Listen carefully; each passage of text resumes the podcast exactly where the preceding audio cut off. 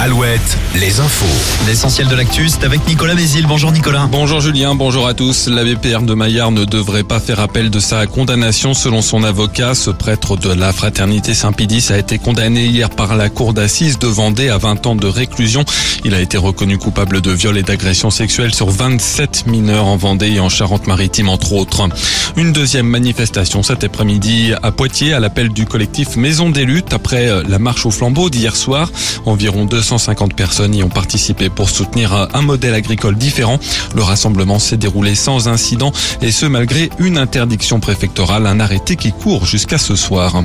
À Nantes, une intrusion la nuit dernière dans une école du quartier Bellevue. Selon Presse Océan, plusieurs portes de l'établissement ont été forcées. L'alarme a retenti vers 3h30 du matin. Un inventaire est en cours pour savoir si du matériel a été volé. La police a ouvert une enquête. Une action lancée ce samedi par l'influenceur Inoxtag avec plusieurs associations environnementales mégoton, une mobilisation dans 10 villes françaises pour battre le record du monde de ramassage de mégots. Ça se passe notamment à Nantes, La Rochelle, Rennes et Bordeaux. Les festivités pour euh, les 100 ans des 24 heures du Mans avec euh, la suite du pesage sur euh, la place de la République et le lancement ce soir des Chimères, un spectacle son et lumière proposé tous les soirs au Mans jusqu'en septembre.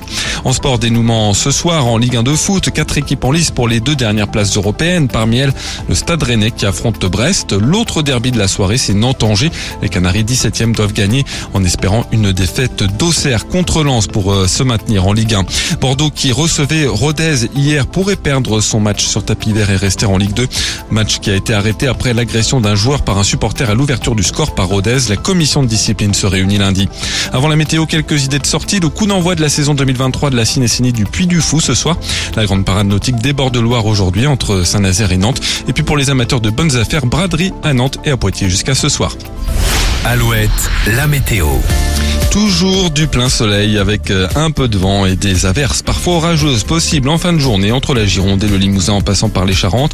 Côté thermomètre entre 17 et 20 degrés sur le Nord-Bretagne à cause du vent.